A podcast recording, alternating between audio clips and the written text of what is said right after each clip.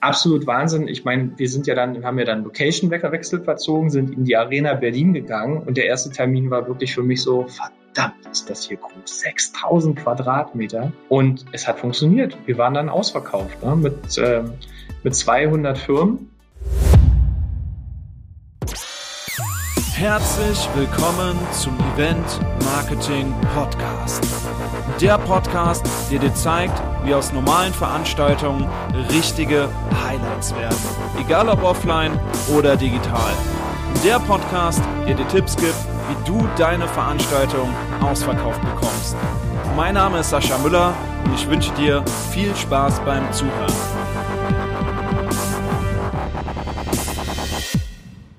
Heute zu Gast Robert Stolt. Heute ist äh, echt eine coole Podcast-Folge, wo ich mich auch schon die ganze Zeit drauf freue.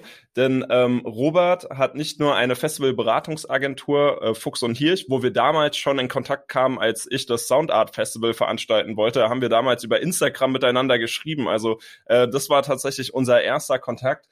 Und mittlerweile kennen wir uns schon ganz gut, weil unter anderem Robert die Messe oder die erste Messe in Deutschland, ich weiß gar nicht, Europa, können wir gleich mal drüber quatschen, ähm, die erste Messe, die aber auch einen Kongress, eine Aftershow-Party beinhaltet für alle Festivalveranstalter und Dienstleister und Künstler ins Leben gerufen hat. Die Future of Festivals, die jetzt im November 2021 zum ersten Mal stattfand, war so eine coole Nummer. Wir waren selber mit unserem ganzen Team vor Ort. Es hat richtig Spaß gemacht.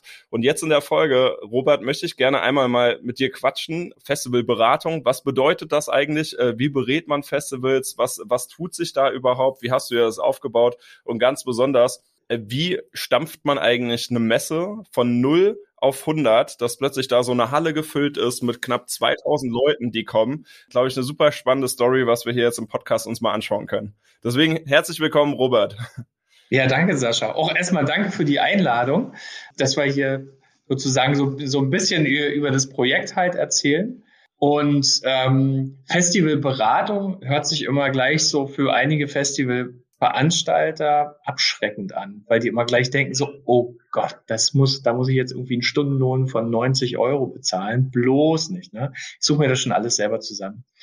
Aber so war gar nicht die Grundidee. Also wir kommen ja selber aus diesem Festivalbereich in der Produktion und ähm, haben halt festgestellt, du findest halt, äh, du musst ja alles wirklich mühsam zusammensuchen, ne? Also vom mhm. Crew Catering über über Toiletten, über Bühnenbau, alles alles mögliche, Dekorateure, kennst du den und so und so dauert das ziemlich lange. Und äh, dann dachten wir halt so, wir fassen die alle mal zusammen, die wir die wir finden. Und dadurch, dass wir halt auch schon damals gut vernetzt waren, ähm, haben wir mal vielen Leuten einfach so einen Tipp gegeben. Und das ging dann halt so weit, dass ähm, ein guter Freund von mir dann angefangen hat, nach Festivalgeländen zu recherchieren. Und da war so der große Anfang, weil Festivalgelände werden immer gesucht. Ne? Ähm, ja. Und da hatten wir dann halt auch einige vermittelt und haben gemerkt, so, ey, das funktioniert ja, das, das ist ja richtig cool. Wir haben es aber so von dem Konzept gemacht, okay, Festivalveranstalter brauchen nichts zahlen. Wenn wir etwas vermitteln, dann kriegen wir etwas vom Festivalgelände oder vom Dienstleister halt, vom Crew-Caterer oder wie auch immer. Mhm, das ist ja super smart. Das heißt, man hat als Festivalveranstalter keinerlei Nachteile rein theoretisch, äh, nee. sich von euch beraten zu lassen, weil man zahlt erstmal nichts und ihr macht das über Provisionen dann quasi. Genau, genau. Und dann, es gibt natürlich halt auch immer, wo alle ein bisschen halt, naja, okay, das richtet sich bestimmt danach halt, wer die meiste Provision euch gibt. Ist nicht so. Wenn wir halt Mist vermitteln, sage ich mal, dann kommt es wieder auf uns zurück. Deswegen war es auch mal ganz wichtig, nach der Saison zu schauen im September mit dem Festivalveranstalter zu telefonieren. Wie war's? Wie war denn der Dienstleister? Hat er gut gearbeitet? Hat er euch im Stich gelassen? Und auf der anderen Seite aber auch mit dem Dienstleister zu telefonieren. Hast du wirklich pünktlich dein Geld bekommen? War der Festivalveranstalter ein Choleriker oder ähm, seid ihr gut miteinander zurechtgekommen? Und so sind jetzt seit ja, 2014, also seit sieben Jahren, riesige Listen entstanden halt. Ne? Also wo wir wirklich sagen, okay, wir haben hier diesen Kontakt zu diesen ganzen Veranstaltern und mhm. äh, auf der anderen Seite so wissen, wie die so arbeiten. Wir wissen auch, mit welchem man nicht so gut arbeiten kann und können den Dienstleistern halt auch äh, sagen, verlangen mal bitte die Hälfte im Voraus oder so. Mal ganz krass gesagt, ne?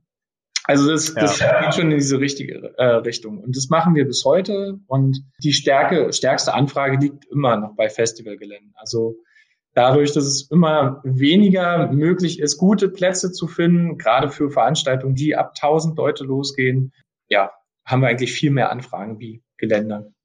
Ja, das kann ich mir gut vorstellen. Ich, ich finde das Geschäftsmodell ja super smart. Jetzt aber gleich mal die Frage, ähm, wie, wie war denn dann die Zusammenarbeit mit den jeweiligen Dienstleistern? Waren die da erstmal offen für, weil das Thema ja, glaube ich, im Festivalmarkt ähm, so ja ziemlich neu ist, dass man da eine Beratung anbietet, die eigentlich nichts kostet mhm. und über Provision läuft das Ganze. Waren die Dienstleister da offen, besonders wenn ich da an Event-Locations denke? Die sind ja ganz oft auch irgendwie Teil der Stadt oder sowas oder Privatgelände. Das heißt, beide Parteien, mit denen man gute Gespräche führen können muss erstmal. Äh, mhm. Wie lief wie lief das Ganze ab? Sind, äh, sind die da, haben die euch mit offenen Armen empfangen oder musste man da schon erstmal Überzeugungsarbeit leisten? Also bei den Dienstleistern ganz klar mit offenen Armen, weil zuerst wird immer gedacht, oh, Fuchs und Hirsch könnte guter Vertrieb für uns sein.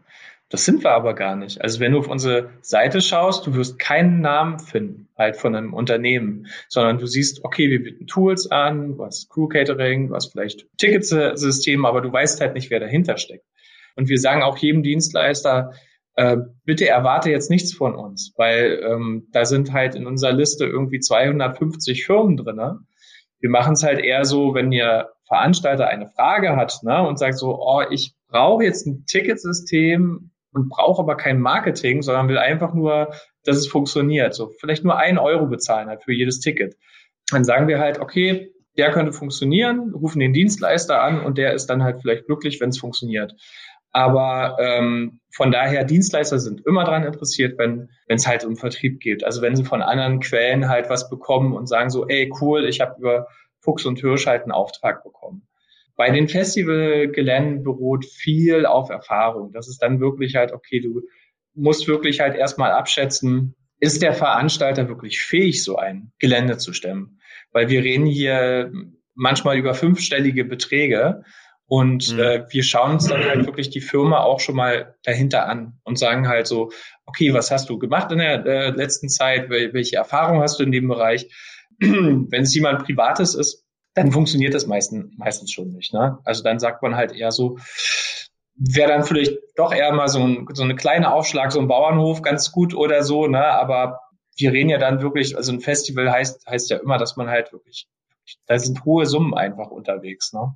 Und ähm, das muss man erstmal fähig sein. Also da muss, äh, das muss der Veranstalter wissen halt, okay, hier kommt, äh, kommt wirklich eine fünfstellige Summe auf dich zu, äh, mit Miete, mit Betreuung, mit, äh, mit allem, äh, mit Infrastruktur.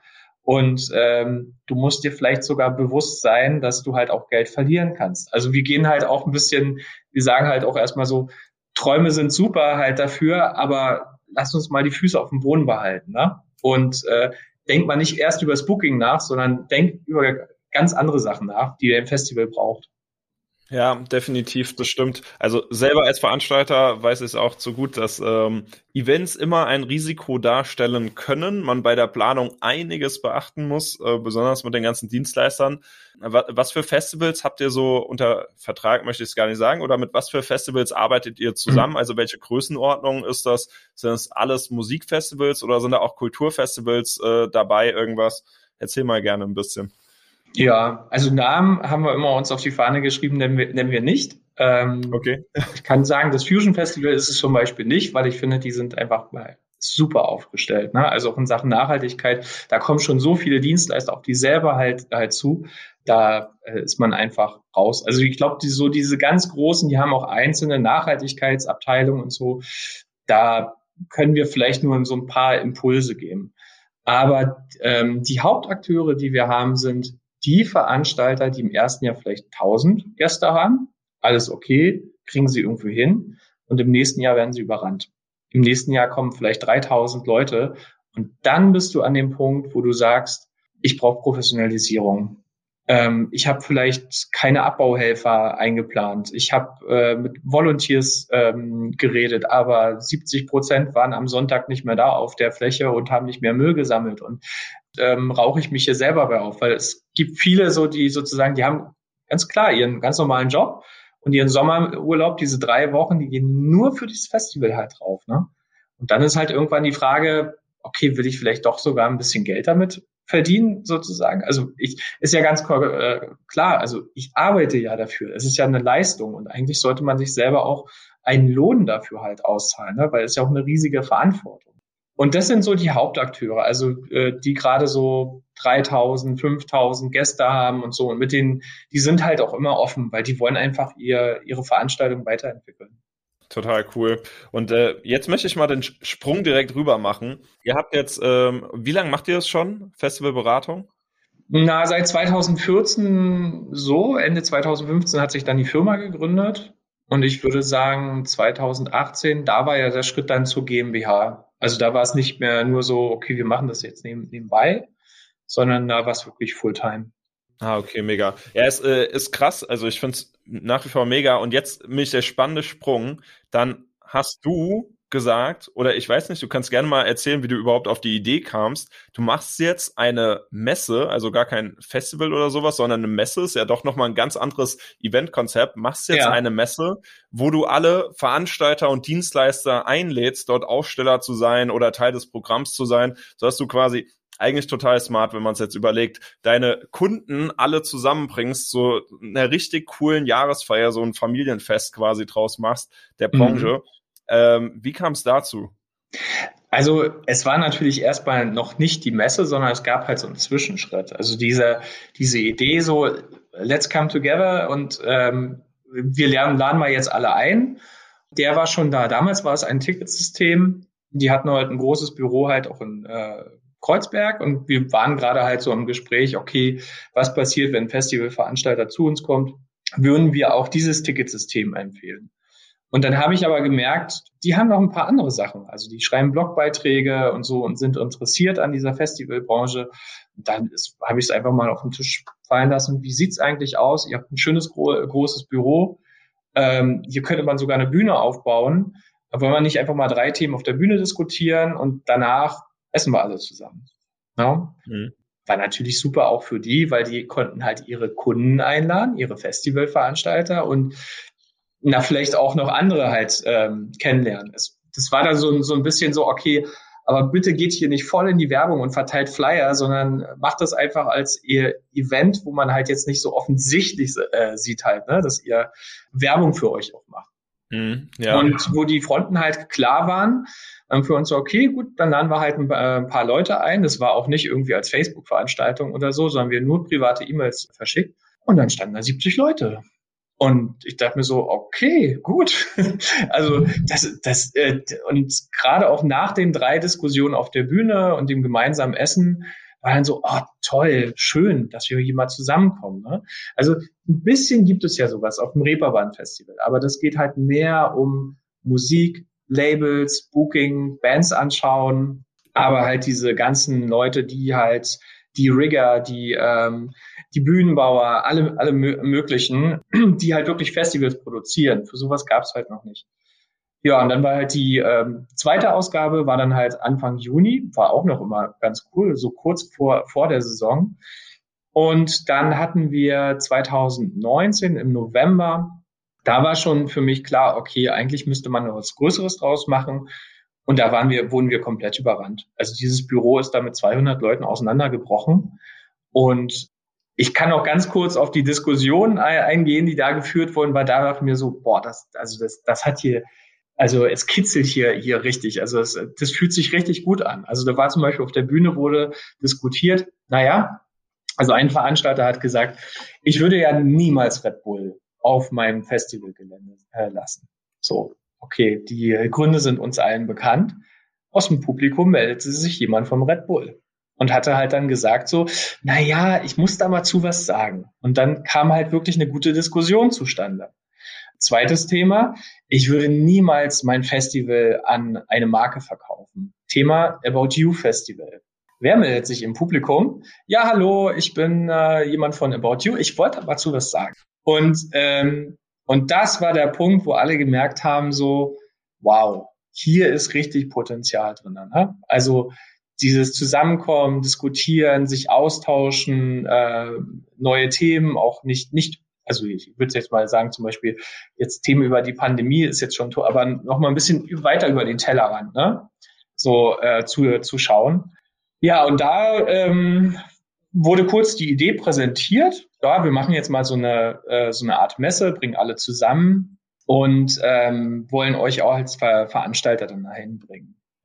Und ähm, das Gute war, wie du sagst, so wir hatten ja schon diese Kontakte. Ne? Also es waren jetzt ungefähr so 40 Firmen, wo ich genau wusste, die probieren es einfach mal aus, die sind dabei. Die investieren jetzt mal das Geld und dann geht's los. Aber da draußen gibt's ja wirklich so viele. Ich lerne immer noch äh, tolle neue äh, Projekte halt kennen.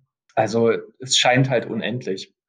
Auf jeden Fall, definitiv. Wie, wie habt ihr es gemacht? Also wie viel hat so eine Standfläche gekostet, wenn, äh, wenn man da irgendwie... Ich habe es ein bisschen verglichen. Also ich, mh, ich wusste ganz genau, es gibt eine ähm, Eventmesse in, in Dortmund, die hat Preise, Preise und dann wusste ich ganz genau, naja, okay, die meisten Messen funktionieren so, dass sie halt eigene Messehäuser sind. Das heißt, die haben einfach das Gelände und müssen das nicht mieten. Deswegen können die natürlich auch günstige Preise halt an, anbieten. Und die haben einfach Fläche. Halle eins, zwei, drei, vier, fünf. Und die sollen einfach belegt werden. Das, deswegen werden die halt auch gute Fläche halt rausgegeben.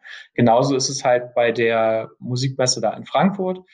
Und dann dachte ich mir so, ja, wir müssen höher rangehen. Also wir, es wird jetzt aber auch ein anderes Konzept. Wir machen jetzt alles hier in einer Halle und diese Stände werden wirklich klein. Also es geht halt die erstmal so bei vier Quadratmeter ganz klein, dann sechs Quadratmeter, zwölf und, und so. Und alle haben sich erstmal gewundert, Moment mal, normalerweise habe ich hier 30, 40 Quadratmeter, ne, um mich zu präsentieren. Und ähm, da war wirklich so diese Idee, ne, durch diese Verknappung kommen alle halt schön eng zusammen und man verläuft sich nicht, sondern man sieht sich halt auch immer zweimal am Tag, ne, weil halt du hast nur eine Halle zur Verfügung. Es war natürlich sehr viel Diskussionsbedarf, also immer zu sagen, warum seid ihr denn jetzt ein äh, bisschen teurer wie die anderen? Aber das Verständnis war schon schnell da und äh, man hat auch gesehen, dass der Bedarf da ist, weil ähm, viele der Dienstleister haben sich nicht wohlgefühlt auf diesen Messen, weil sie gesagt haben, okay, das, die sprechen halt die gesamte Eventbranche halt an, aber unsere Nische halt als Festivalveranstalter, also ist ganz klar, ist, also die wollen halt nicht mit Leuten sprechen, die halt ähm, Hochzeiten organisieren oder so. Ne? Das hat, hat zwar alles eine Daseinsberechtigung, aber es funktioniert nicht. Es passt irgendwie nicht zusammen halt. Ne? Und ähm, ja, und für diese Zielgruppe dachten wir so, wir machen das jetzt einfach mal. Ich muss aber dazu sagen, das ist auch ein bisschen so eine DIY-Messe zu, zu machen, wenn man sich vorher, man macht ja eine Kalkulation. Das ist halt auch, sage ich mal, wie bei Festivalveranstaltern, wo wir dann halt immer sagen, überlegt ihr das gut. Und in dem Falle war das voll, wir machen das jetzt einfach. Das ist egal. Also wir glauben einfach daran, dass es halt möglich ist, aber wir haben null Förderung, wir haben null Support von der Stadt, äh, weil Messen werden eigentlich immer von den Städten auch finanziert oder subventioniert. Und es ist ganz selten, dass Leute sagen, ich mache jetzt selber eine Messe.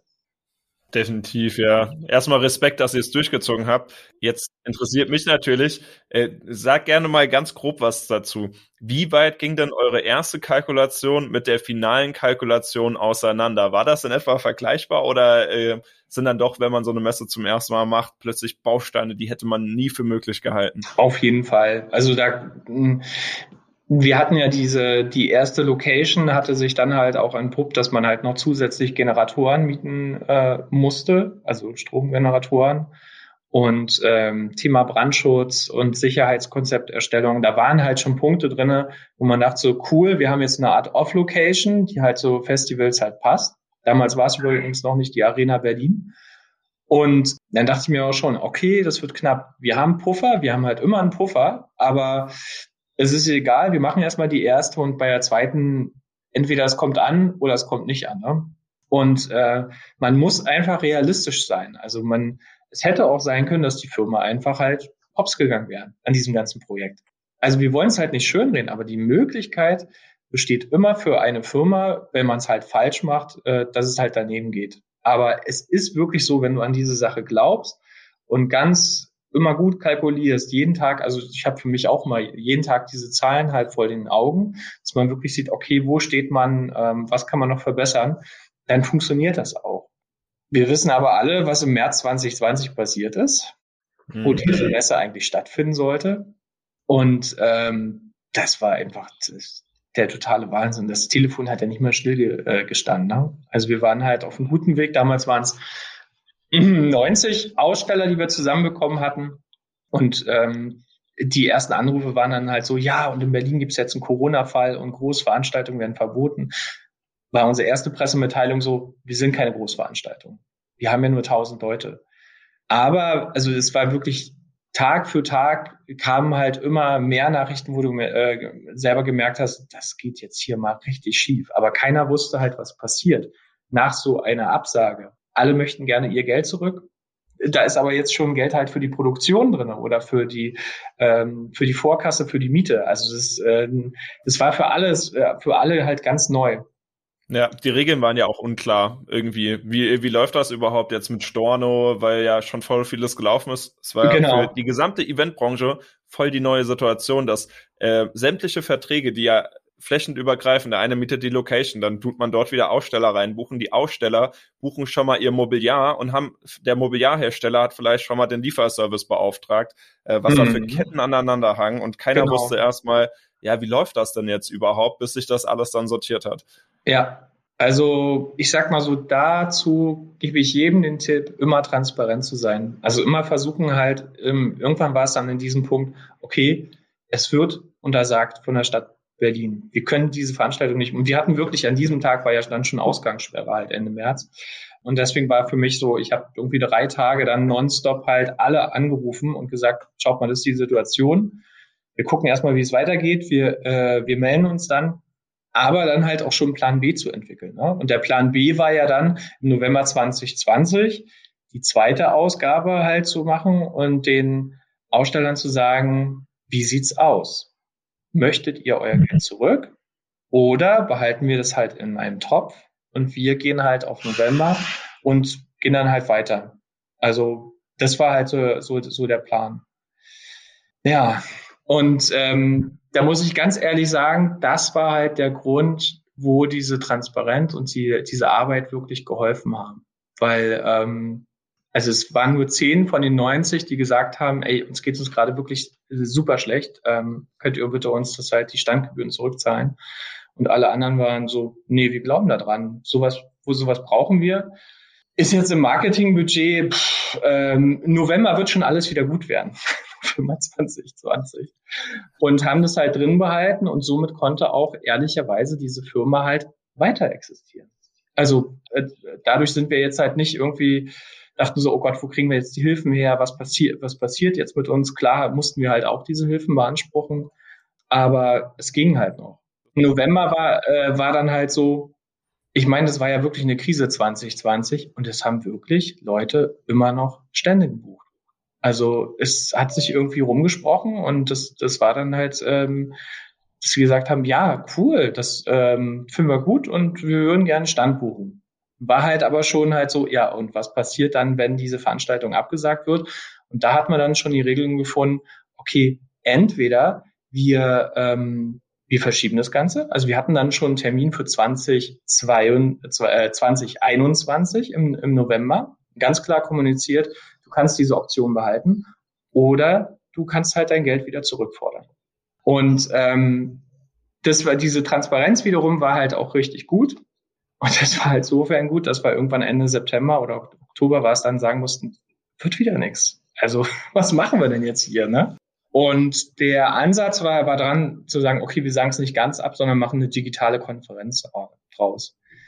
Und da wiederum ist es so, du arbeitest ja mit diesen Ausstellern, die diesen Job halt machen. Und da muss ich halt auch allen Partnern nochmal dafür danken, ob es jetzt LED, Bühnenbau, Streaming, das haben die alles, alles for free gemacht. Die haben gesagt, okay, wir setzen jetzt diese digitale Konferenz rum. Wir müssen mal darüber reden. Und ähm, wir hatten dann den Club Gretchen dafür bei den, wir hatten dann noch ein Studio bei, bei Dortmund, da haben welche halt, da war zum Beispiel der Bernd vom Perukaville oder Julian vom Green Juice Festival, die hatten ein Thema. Ah, cool, cool. Vier Interviews, Holger Hübner in Wacken, der wurde besucht halt, sozusagen, da gibt's auch noch ein, also wir haben alles sozusagen zusammengetragen und in Berlin gab's dann halt auf der Bühne auch so ein paar, paar Talks Und das wurde an zwei Tagen gestreamt. Ja, und dann blickt man halt nach vorne und denkt sich, boah, jetzt haben wir, jetzt, jetzt reden wir schon über 2021 November. Einige Aussteller haben dann wirklich gesagt, wieso macht ihr das nicht im Frühjahr 2021? Aber da war wirklich der Grund, nee, nee, wir wollen wirklich sicher sein. Also wir richten uns jetzt gerade auf die Saison 2022. Naja, und was dann passiert ist, ist, also ist, da merkt man halt wirklich, wie diese Branche äh, die Future Festivals gebraucht hat. Ähm, die Digitalversion ist natürlich viral gegangen, also kamen halt noch ganz viele andere Aussteller zusammen. Und die ausländischen Firmen haben davon Wind bekommen. Und wir haben ja, wissen ja ganz genau, Belgien, Holland, absolutes Festivalland halt, ne? Tomorrowland. Definitiv, ja. Und ähm, darauf komme ich halt auch noch, die haben auch die Festivac, eine der, ich glaube, das ist die größte Eventmesse für Festivals mit 10.000 Besuchern. Und die haben gesagt, Moment mal, wir arbeiten aber auch mit deutschen Festivals. Wir sind ja, wir machen ja da Dekoration für Perukaville und das und das und das. Das können wir doch noch anderen anbieten. Und da hat man auch so ein bisschen gemerkt, wo dann halt Firmen halt gebucht haben und wo ich dann mit anderen Firmen aus Deutschland geredet habe, schaut mal, die haben jetzt gerade einen Stand gebucht. Moment mal. Dann sind wir auch auf der Future Festivals. Dann müssen wir uns natürlich auch ausstellen halt. Ne? Und das war, das war wirklich schön und ähm, absolut Wahnsinn. Ich meine, wir sind ja dann, wir haben ja dann Location-Wechsel verzogen, sind in die Arena Berlin gegangen und der erste Termin war wirklich für mich so, verdammt, ist das hier groß. 6000 Quadratmeter. Und es hat funktioniert. Wir waren dann ausverkauft ne? mit, ähm, mit 200 Firmen, die dann halt wirklich von Gastronomie, Innovation, also ja, also alles das eigentlich, was wir mit Fuchs und Hirsch sozusagen vermitteln wollten, dass wir das auch vor Ort hatten. Und das war halt sehr gut. Und die Geschichte, wie wir das dann halt durchgeführt haben, ist noch eine ganz andere.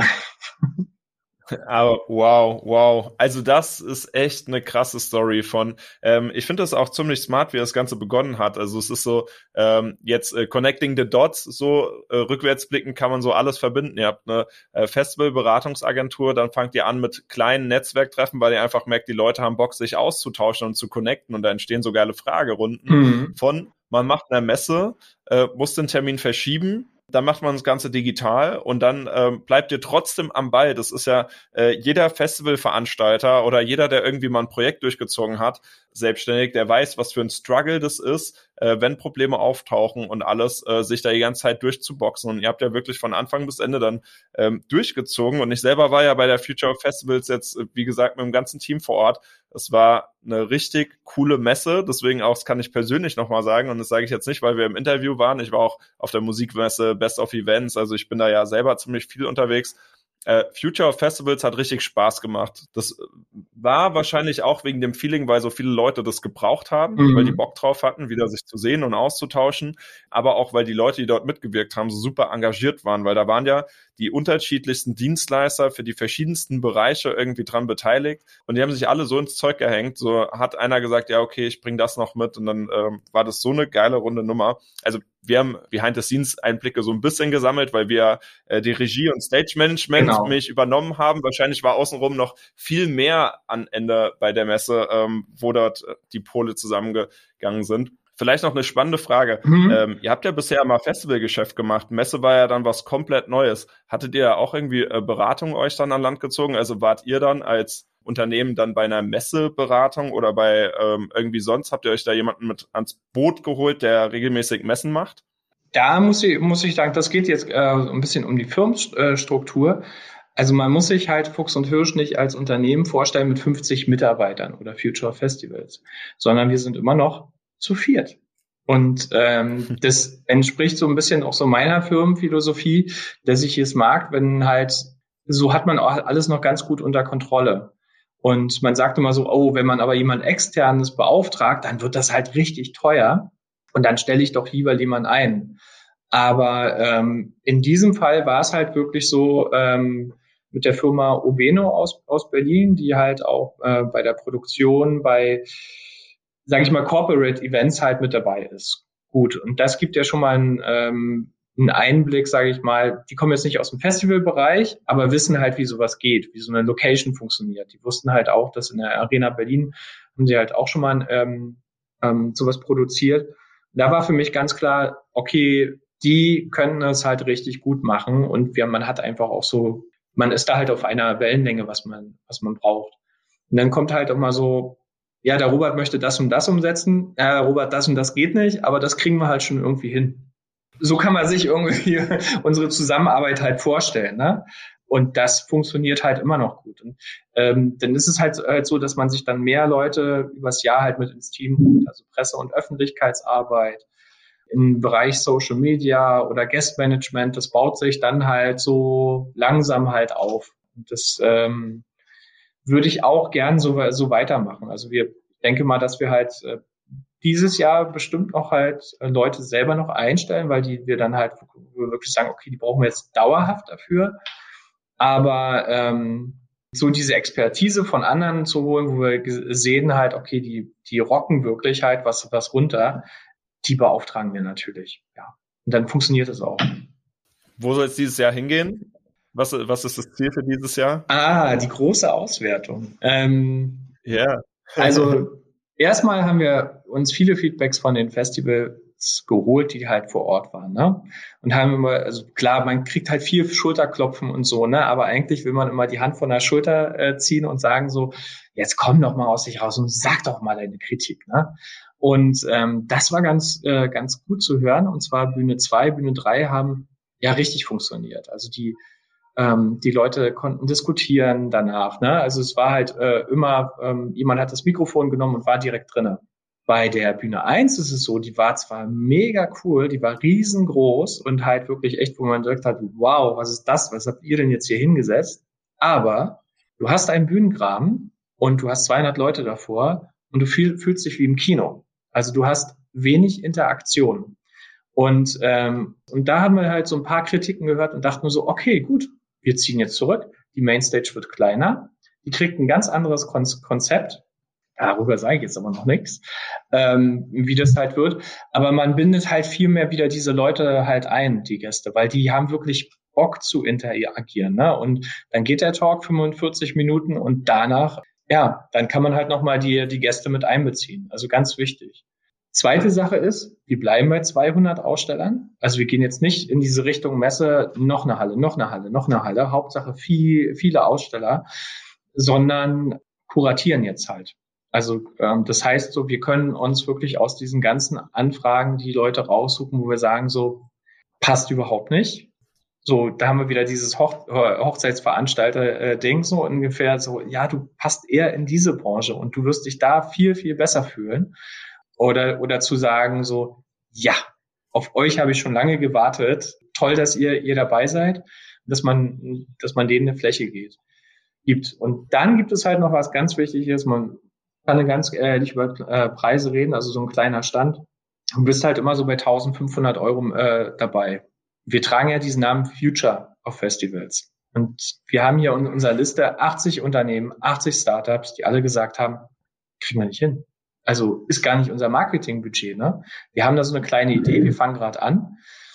Und für diese Firmen wollen wir halt so eine Fläche bieten. Also dass, ähm, dass die halt, sage ich mal, noch zum kleinen Preis halt sich präsentieren können. Es ist schon ein bisschen was da, wo sie halt auch was rauflegen können, weil viele haben ja haben ja eigentlich nur ein, vielleicht ein iPad, wo sie drauf zeigen können, guck mal hier, das ist jetzt meine Firma oder das ist jetzt meine, meine App, die ich gerade entwickle.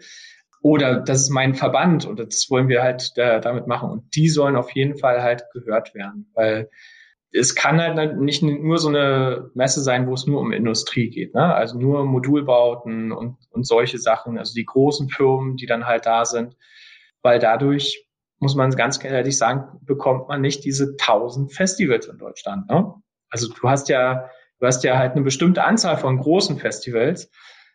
Dafür gibt's in Europa Konferenzen. Da kostet das Ticket 400 Euro. Das ist absoluter Wahnsinn. Da treffen sich dann nur die Großen, um zu philosophieren, wie, es dann halt im nächsten Jahr weitergeht. Aber das ist überhaupt nicht, ja, sag mal, nur unsere Zielgruppe. Wir wollen ja wirklich alle mit ins Boot holen. Also das sind erstmal zwei große Veränderungen halt, die stattfinden werden. Und ähm, ich sag mal, mehr weg von, von der Messe, mehr hin zum Marktplatz.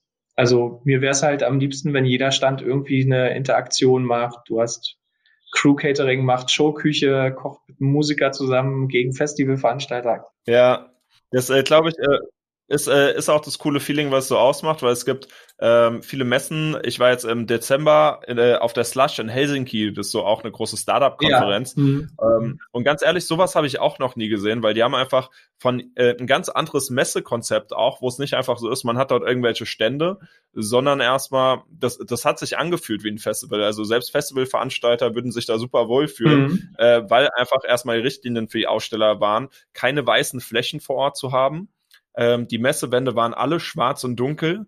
Äh, die Bildschirme durften nur auf 45 Prozent Helligkeit gestellt werden. Ach, krass, und da war in der kompletten Messehalle Haze, also dieser ähm, TV-Nebel quasi, der Lichtstrahlen sichtbar macht. Und dann wurde halt super viel mit Neon in dieser Halle gearbeitet und da waren auch 8000 Leute, glaube ich, jetzt vor Ort. Aber es hat sich nicht wie eine normale Messe angefühlt, aber es waren trotzdem Microsoft, Google, Facebook, ähm, alle möglichen Tech- und Startup-Unternehmen, aber auch die ich jetzt äh, nicht auswendig weiß, aber trotzdem vor Ort und ähm, international und haben dort ausgestellt, ähm, aber alle halt in diesen Underground Festival Style und auch die Deko war ganz anders wie bei einer normalen Messe und ich glaube sowas ist äh, wirklich die Future, dass man einfach schaut, dass äh, nicht diese alteingestaubten Konzepte einfach weitergefahren werden und in Branchen übertragen, sondern mhm. dass man halt schaut, wie kann man neue interaktive, wie du schon gesagt hast, Konzepte fahren, wo man wirklich selbst, wenn man in eine Messe geht, in eine andere Welt eintaucht und nicht einfach diese weißen Messewände sieht in einer ganz hellen Halle mit so ganz normalen äh, Deckenlicht, was quasi nur das Putzlicht der Halle ein, an für sich ist. So machen das ja auch viele Messen, die einfach nur das Deckenlicht der Halle anmachen. Ah, okay. Ähm, ja. Da kann man so viel draus machen, glaube ich, dass, äh, dass das richtig geil wird. Und ähm, ja, das, äh, deswegen klingt das Interaktive gerade so spannend. Auf jeden Fall. Also für mich ist es halt auch so, du manchmal wundert man sich ja selber halt, ähm, welche Marken auch auf Festivals sind. Ne? Also mein, mhm. mein Lieblingsbeispiel ist ähm, Blume 2000. Kannst du dir vorstellen, wie Blume 2000 auf dem Festival äh, war? Und warum der Stand nee. von denen total voll war? Da waren ganz viele Mädels und die haben sich dann Blumenkränze halt äh, geflochten. Bei Blume 2000. Ach, ja. Krass, stimmt. Ja, macht Also Sinn. Ne, ich muss sagen, ne, ich hätte niemals mir vorstellen können, dass Blume 2000 auf dem Festival äh, kommt und dann halt so eine coole Aktion. Also die hatten wirklich, der Stand war komplett voll halt. Ne? Die haben sich da alle ihre Blumenkränze halt gemacht und Tipps geholt und, und so. Ne? Und dann ab aufs Festival. Und äh, da merke ich halt, dass diese Messe halt auch noch Potenzial hat. Also ich würde am liebsten halt auch gern einen Baumarkt als Partner haben, der dann sagt so, okay, wir geben euch halt hier äh, das Material. Und dann kann eine Deko-Crew wiederum halt äh, eine Bühne bauen halt, die nicht normal aussieht wie halt Traversen, Messe oder so. Ne? Also das, äh, das ist wieder so dieser Grund, also mehr hin zu diesem Marktplatz halt. Ähm, Definitiv, ja, stimmt. Ich erinnere mich gerade, äh, was auch eine geile Aktion war. Ähm, also es gibt nämlich verrückte Unternehmen, die man gar nicht auf dem Schirm hat oder in die Verbindung bringt. Mhm. Äh, Deichmann zum Beispiel war ja auf dem Perukaville Festival Echt? vor ein paar okay. Jahren mit einer äh, Riesen, die haben ja beim Paruka Festival auch so Bunker quasi und einer der Bunker war ähm, von Deichmann. Und die hatten dort aber nichts mit Schuhen oder sowas ausgestellt, sondern einfach äh, geh rein und mach dich auch ähnlich wie Blume 2000 fresh für dein äh, für dein Festival. Das heißt, dort gab es so Stoffbeutel, die konntest du vor Ort benähen und besticken. Also alles rein interaktiv. Du konntest dir äh, auf deine Schuhe konntest du irgendwie aufpimpen mit sonst Schnürsenkel wechseln oder sonst irgendwas. Ähm, aber trotzdem war es die Deichmann Area und das sind halt so Marken, die hat man im ersten Blick gar nicht auf dem Schirm, aber man baut so eine geile Kundenbindung zu denen auf, weil es einfach nicht so ähm, wenn ich in die Stadt gehe und Deichmann sehe, dann weiß ich, okay, Schuhladen. Wenn ich, aber jetzt habe ich immer die Verknüpfung mit diesem Erlebnis beim Perukaville Festival mittlerweile im Kopf, dass ich die mhm. da erlebt habe, dort vor Ort war und es war cooles Festival-Feeling. Und ähm, ja, sowas, auch wie Baumarkt, glaube ich, macht es dann voll aus.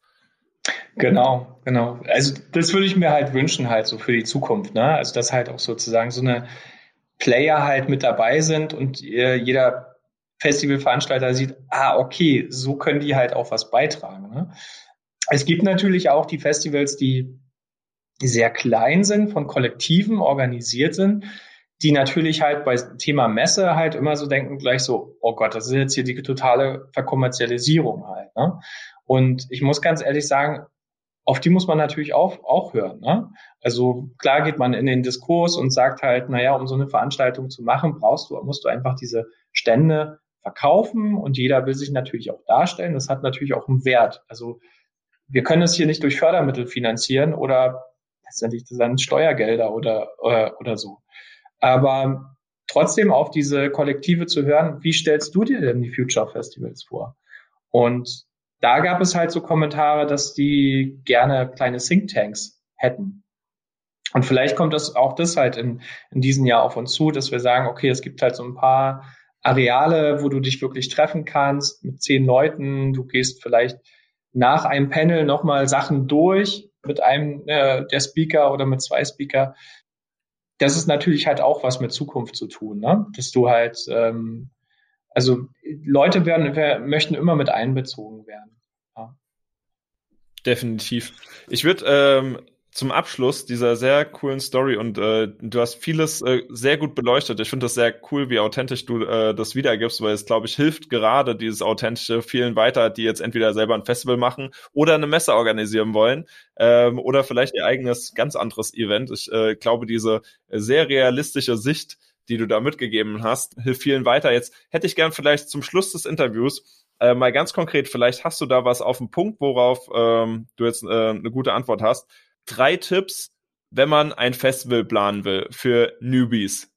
Für, wenn man sagt, man will diesen Sommer jetzt ein Festival planen oder nächstes Jahr, weil es geht wieder los und man hat aber schon immer so die Idee, irgendwie dort was zu machen. Äh, was sind so drei Tipps, die du jedem Veranstalter oder vielleicht auch unabhängig von Festival, die du jedem Veranstalter mit auf den Weg geben würdest? Also erster Tipp ist, du brauchst eine wahnsinnig gute Crew, die zusammenhält meistens kommt es ja schon aus dem Freundeskreis oder wie auch immer, die alle wirklich den gleichen Gedanken haben. Also ich würde Einzelkämpfern würde ich sagen so, komm, nee, das, also das, das wird halt nicht gut, ne? Aber die meisten Ideen entstehen halt aus dem Freundeskreis und so, dieses lass mal machen. Und deswegen einfach mal einen äh, Blick zu, zu werfen, hey, okay, wir haben alle zusammen diesen Traum, wir wollen dieses Festival halt durchführen, ähm, dann ist das schon mal eine gute Basis. So, das ist das Erste. Das äh, Zweite ist, das hat man schon jetzt mal angesprochen, also über sich über Booking gleich Gedanken zu machen, ist super. Aber sich mal zurückzunehmen und zu sagen, so, okay, wie starten wir denn halt so? Ne? Also mein erster Tipp, Tipp ist immer, gründet eine UG äh, und macht das nicht privat. Weil wenn du wirklich halt dabei bist und gehst dann halt für ein Festival und hast dann irgendwie 100.000, 200.000 Euro Ausgaben und das Ding geht schief, dann bist du selber dran. Wenn du halt eine UG hast, bist du, also haftet die Firma halt dafür, ne? Und du bist nicht selbst haftend. Es sei denn, du machst halt irgendwie äh, so einen Riesenquatsch.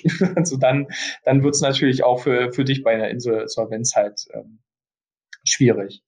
Und der dritte Tipp ist halt auch immer, ähm, sprecht mit anderen, vernetzt euch. Also die halt vielleicht so ein anderes Kollektiv, die schon auf Stufe zwei stehen, die halt jetzt schon ähm, ja, sage ich mal, ein Festival mit tausend Leuten halt gemacht haben. Also lernen von, von dem, wie haben die gestartet, was sind diese ersten Schritte und ähm, dabei ist halt auch, fangt wirklich früh an.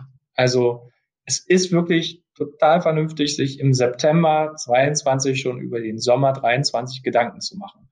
Weil ähm, je besser das vorbereitet ist, ja, umso, umso geiler wird's einfach. Das sind die drei Tipps. Finde ich gut. Finde ich richtig gut. Die kann ich alle so unterschreiben. Auch das äh, Thema fangt an ist, glaube ich, umso entscheidender, gerade in der Zeit, wo es jetzt so einen Aufschwung wieder gibt zum Thema Events. Äh, mhm. Äh, die ganzen Locations, Dienstleister und so, die sind ja gefragter denn je. Ähm, und da sind auch die passenden dann irgendwann ausgebucht, weil die haben einfach dann ihre Kapazität erreicht. Deswegen sage ich auch gerade immer, wenn jemand äh, bei uns anklopft und sagt, er will ein Event machen, sage ich immer Step eins: lass uns als erstes die Location Fix machen und die großen Dienstleister erklären, äh, damit man das schon mal safe hat und dann auch mhm. diese geile Crew hat, weil man will ja auch mit den Leuten, die man kennt oder mit einer starken Crew zusammenarbeiten und äh, nicht dann irgendjemanden nehmen, den man ergoogelt hat oder so. Genau, ja. Ja, Robert, äh, ich fand super spannend das Interview. Wir haben jetzt genau 45 Minuten äh, quasi Interview gemacht. Ja, 45 Minuten sind's. Mega, mega Input. Ich, äh, richtig starke Folge. Damit kann man richtig gut in den Tag starten. Deswegen, ich danke dir für deine Zeit. Ich würde in die Show Notes auf jeden Fall äh, Future of Festivals und auch Fuchs und Hirsch reinpacken. Ähm, Instagram-Kanal, Homepage, da sollte man definitiv äh, mal reinschauen. Und mhm. ähm, ja, äh, Robert, fettes Danke für die Einblicke behind the scenes. Gerne, hat Spaß gemacht.